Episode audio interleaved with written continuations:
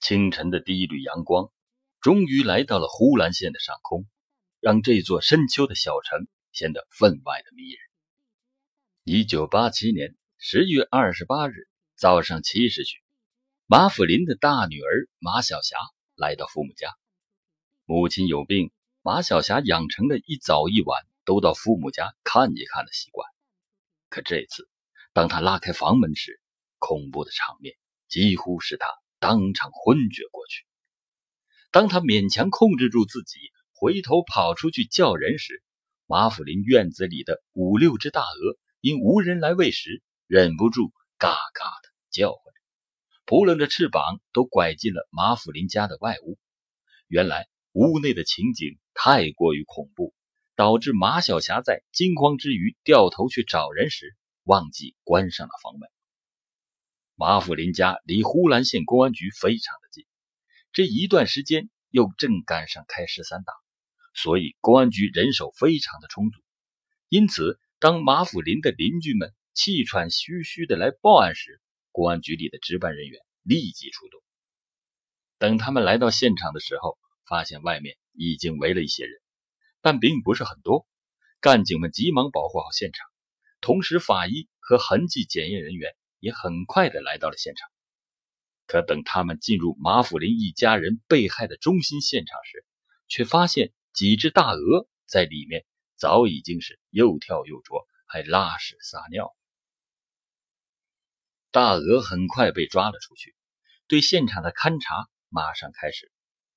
马福林一家三口都死在了屋内的炕上，马福林呈右侧卧状，头部有三处。利器砍劈的巨大伤口，看得出来他是在睡梦中被杀死的，而他的身上也被砍得到处是血，整个人仿佛是泡在血中。马府林旁边睡着的是他的小儿子马小秋，这小伙子头上、身上也有大量的伤口，很多伤口深可见骨。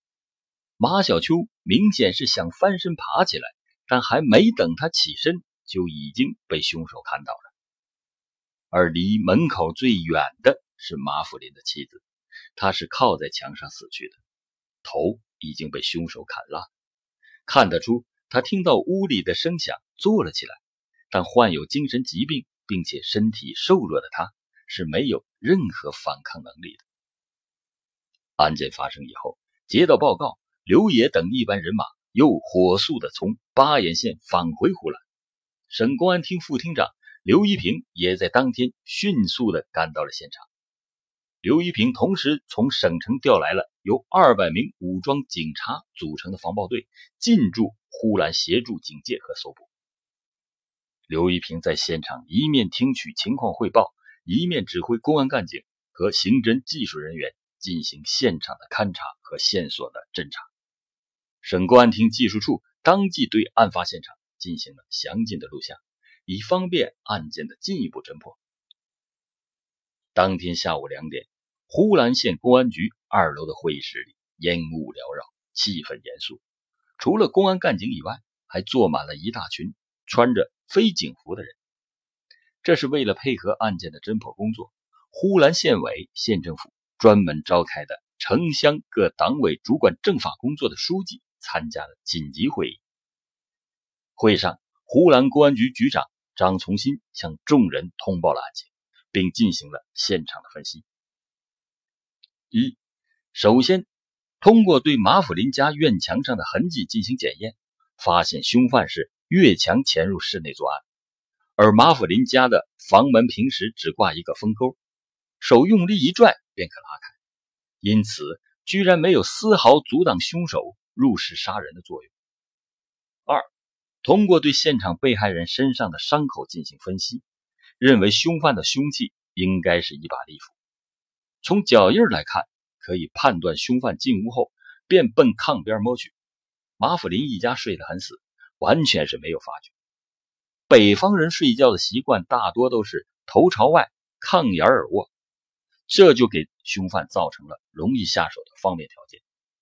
凶犯先用利斧将马府林砍死。然后又将二十岁的马小秋砍死，而马福林的妻子醒来以后，靠在墙上呆住了，于是凶犯左手揪住了马七的头发，右手举起了斧头将他砍死。凶手在杀人过程中动作是非常的大，以至于室内血肉横飞，墙壁及天棚溅满了片片血迹，如同是将血泼上去似的。从伤口上看得出，很多伤是被害人死后才看上去的，根本没有生活反应。可以看出，凶手对三人抱有刻骨的仇恨。三，最令人担忧的一点是。凶手将屋内的三个人杀死以后，拿走了马福林放在枕边裤带上的一支六四式手枪。这是一支新枪，效能好，威力大。之后，凶犯又翻箱倒柜的拿走了几十发子弹。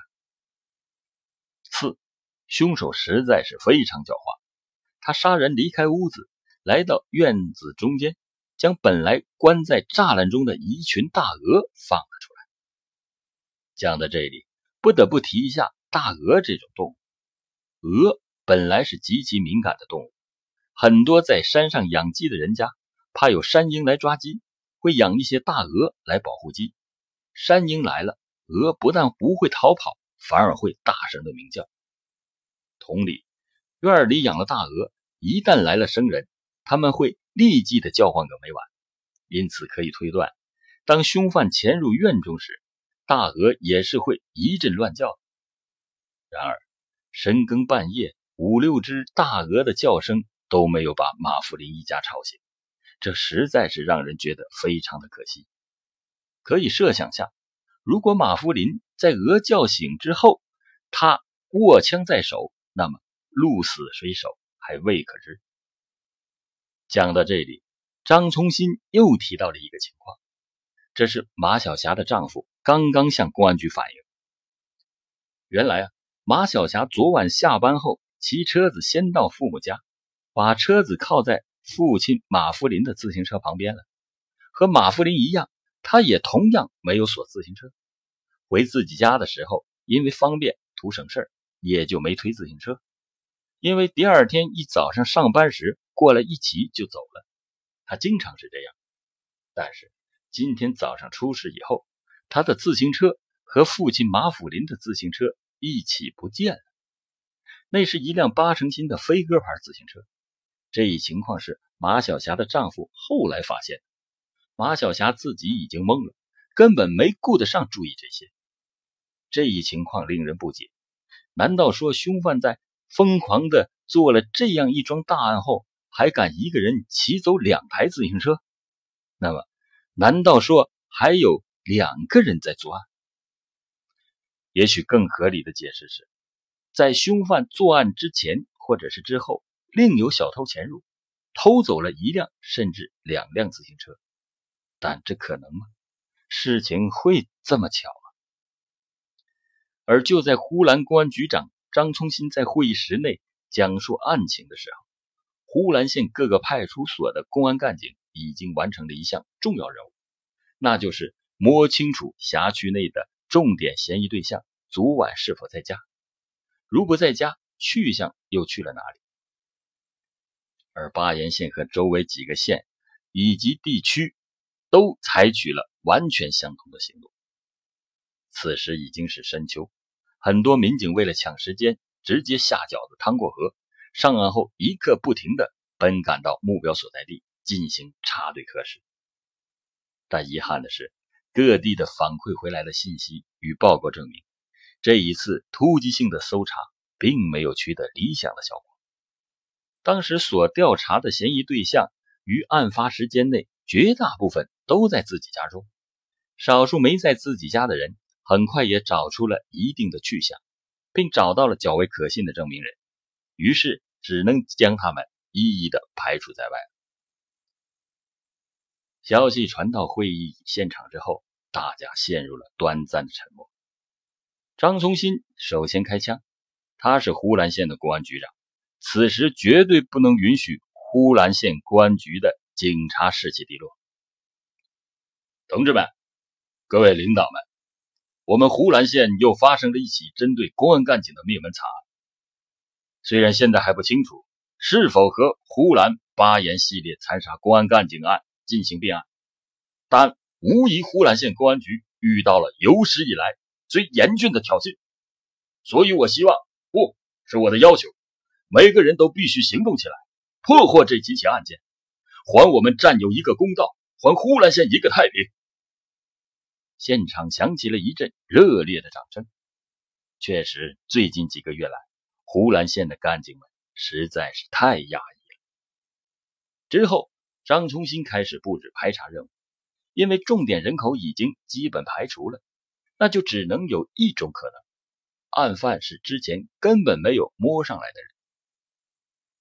他将呼兰县分为三块：呼兰镇里为一块，其余二十个农村乡镇为一块。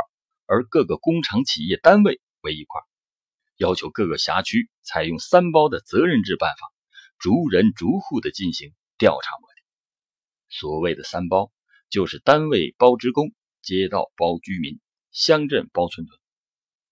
讲到这里，旁边一直没有说话的副厅长刘一平插了一句：“我强调一点，谁查漏了，扒谁的庄，无论是政府的、企业的，还是政法口的。”都一路到底。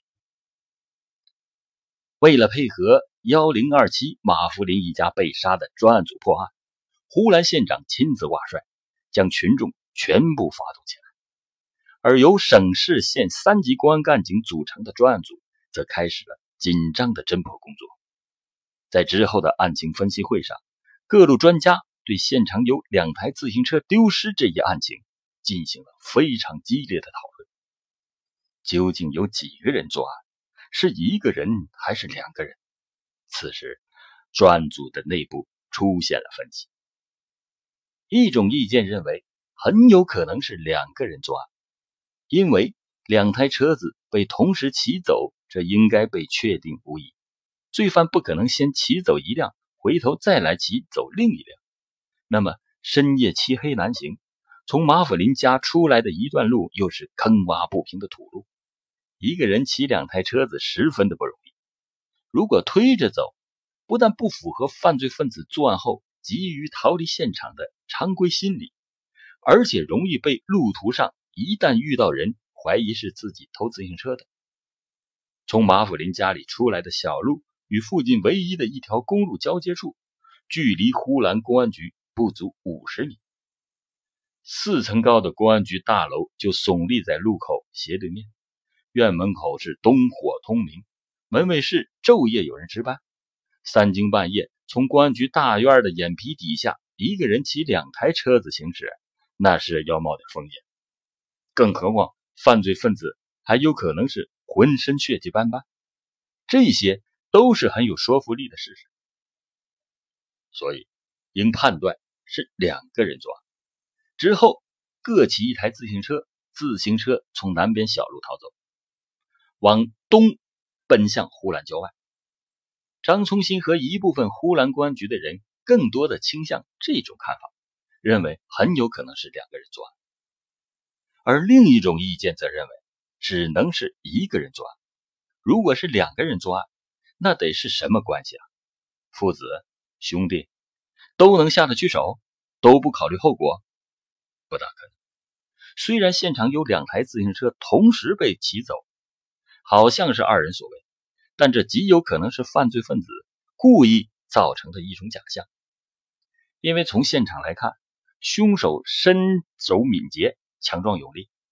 马府林家门口的路虽然是坑坑洼洼，但以凶手的能力，未必不能同时骑两台自行车离开。而这也正说明犯罪分子的阴险狡猾。弄这么一手，极容易使人产生错觉，认为是两人作案。从而分散侦查的注意力。相当一部分的省城公安厅、哈尔滨公安局和呼兰县公安局副局长董超等人也倾向这种看法。很多时候，他与张崇新的看法都不一致。在通过反复研究分析后，专案组内部终于勉强得出一个统一的结论，把此案认定为一人所为。而之所以得出这个结论，是因为这个问题是和另一个更重要的问题放在一起进行分析的，那就是幺零二七杀人案能否和呼兰巴彦系列残杀公安干警并案侦查。这个问题非常重要，关系到整个侦破工作的方向。虽然幺零二七案件现场被破坏严重，凶犯使用的凶器也和之前的两起杀警案件不同，但从模糊的脚印等物证都充分的说明，这一次的凶手和前两起案件的凶手身高体态都非常的相似。因此，专案组的绝大多数人都认为，三起案件应该并案侦查。而分析会上，也有人提出。万一就是模仿作案呢？但刘野说出了大多数人的心声：一个县城同时出现两个身高体态都非常相似的杀警狂魔的概率实在是太低了。因此，既然确定第三起案件也属于呼兰巴彦系列残杀公安干警案，那么幺零二七案件为一个人作案的概率就极大了。而至于是否真有小偷，在同一夜晚偷走了一辆甚至是两辆自行车的情况呢？大家一致认为可能性极小。小偷也应该知道院里住的主人是老公安，那是有枪的。如果院子里的大鹅一叫惊醒主人，小偷的腿是跑不过枪子的。